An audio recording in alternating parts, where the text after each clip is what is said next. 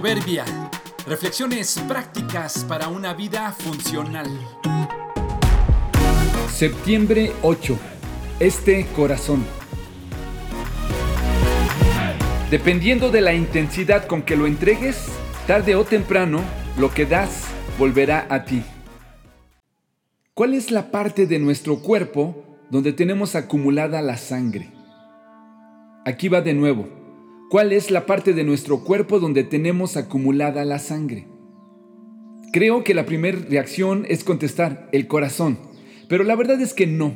Tenemos algunas partes de nuestro cuerpo, algunos miembros que necesitan más sangre, pero no la tenemos acumulada en ninguna parte. La función del corazón es bombearla y distribuirla oxigenada a todos los rincones del cuerpo. Las venas y las arterias son solo canales por donde circula la misma distribuyendo nutrientes y oxígeno. Tener acumulada la sangre en algún lugar sería un serio problema para quien lo padezca, sería una deficiencia o una afectación. Contrario a lo que pensaríamos como respuesta a mi pregunta o a lo que se cree popularmente, el corazón no acumula, solo distribuye. El corazón es un músculo que a diferencia de otros que podemos contraer voluntariamente, este funciona sin pedirnos permiso.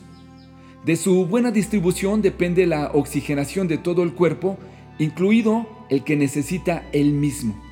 Si un día este corazón decidiera no hacer su función, es decir, en lugar de dar, retener, sería el fin de la historia.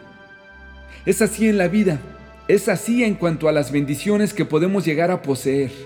Es un reto social y personal entender que los dones, las habilidades y los recursos que Dios nos ha dado solo tienen sentido cuando entendemos que somos canales por los cuales deben circular para seguir su camino a otros.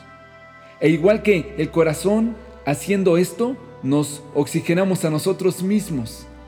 Haciendo lo que parecería simple o rutinario, todo el tiempo bombeando y bombeando, Mantenemos con vida a los que están cerca y los que están lejos. Gracias a Dios por la gente que ha entendido que las bendiciones no son para acumularse y disfrutarse egoístamente. Gracias a Dios por los que han entendido que el corazón no produce la sangre, sino que solo la distribuye.